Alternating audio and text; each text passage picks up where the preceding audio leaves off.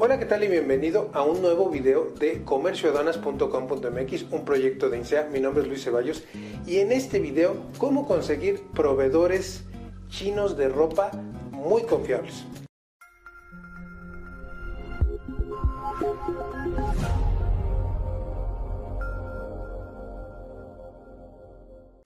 De las cosas que más me dice la gente cuando va a hacer su negocio de ropa es cómo consigo proveedores de ropa americana, ropa de paca, ropa china, en fin, todo este tipo de eh, comercio que existe, pues de ropa de clones, tenis de clones, eh, eh, también hay otro tipo de ropa similar a la de marca, ropa de marca. Hay un gran comercio en el mundo porque obviamente hay una gran demanda de ropa de marca. Y una de las oportunidades de negocio que más le gustan a la gente es la ropa china.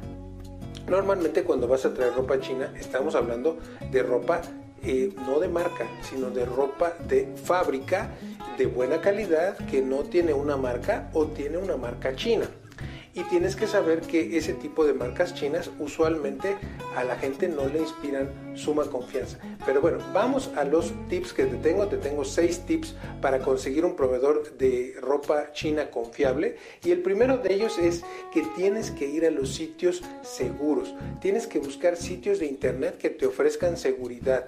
Eh, ¿Qué seguridad te ofrece un sitio que está en Instagram o que está en Pinterest? Lo tienes que revisar muy bien y tienes que saber que el sitio te puede regresar tu dinero en caso de algún fraude. No sabes cuántos fraudes existen, seguramente te habrá pasado que no te llega alguna mercancía y no solamente fraudes de los proveedores, fraudes de que no te mandan la mercancía o fraudes de que eh, la empresa logística que ellos manejan es muy mala. Entonces, revisa muy bien los sitios que tengan seguridad. Hay muchas formas de revisarlo. Dos, los proveedores que sean seguros. El sitio puede ser muy seguro, el sitio de internet AliExpress, Alibaba, y hay una serie de proveedores ladrones y una serie de proveedores que han hecho muchos fraudes porque ellos se meten a la plataforma, los ponen en la plataforma, pagan para estar en la plataforma y resulta que son intermediarios muy malos. Si tú no sabes cómo revisar a tu proveedor, muchos de esos proveedores son bastante mentirosos. Me ha pasado varias veces que eh, un proveedor chino me dice eh, que él es el productor, él es el fabricante y usualmente no son los fabricantes. Si vas a importar más, bastantes contenedores, es importante que te asesores y que revises bien, investigues a tu proveedor porque te puede cometer un fraude. No digo que todos los chinos sean fraudulentos, lo que digo es que no puedes confiar ciegamente en esa gente. El tercer punto es que revises muy bien que cuando vayas a hacer negocio con un proveedor chino, los pagos sean seguros. No importa qué medio de pago utilices, pero debes utilizar un medio de pago seguro en el cual si no funcionan las cosas o si no te llegan las cosas, eh, te regresen tu dinero. Un ejemplo de eso es PayPal. Si no has usado PayPal, te recomiendo mucho que lo revises. PayPal es una plataforma en la cual tú puedes hacer pagos a cualquier lugar del mundo. Y en PayPal, cuando no te envían tu mercancía, tú puedes poner una controversia y te regresan tu dinero eh, y tú explicas que no te llegó el producto. Eso te da más seguridad cuando vas a hacer una operación para importar, sea Perú, sea Colombia, eh, España, Estados Unidos o el propio México.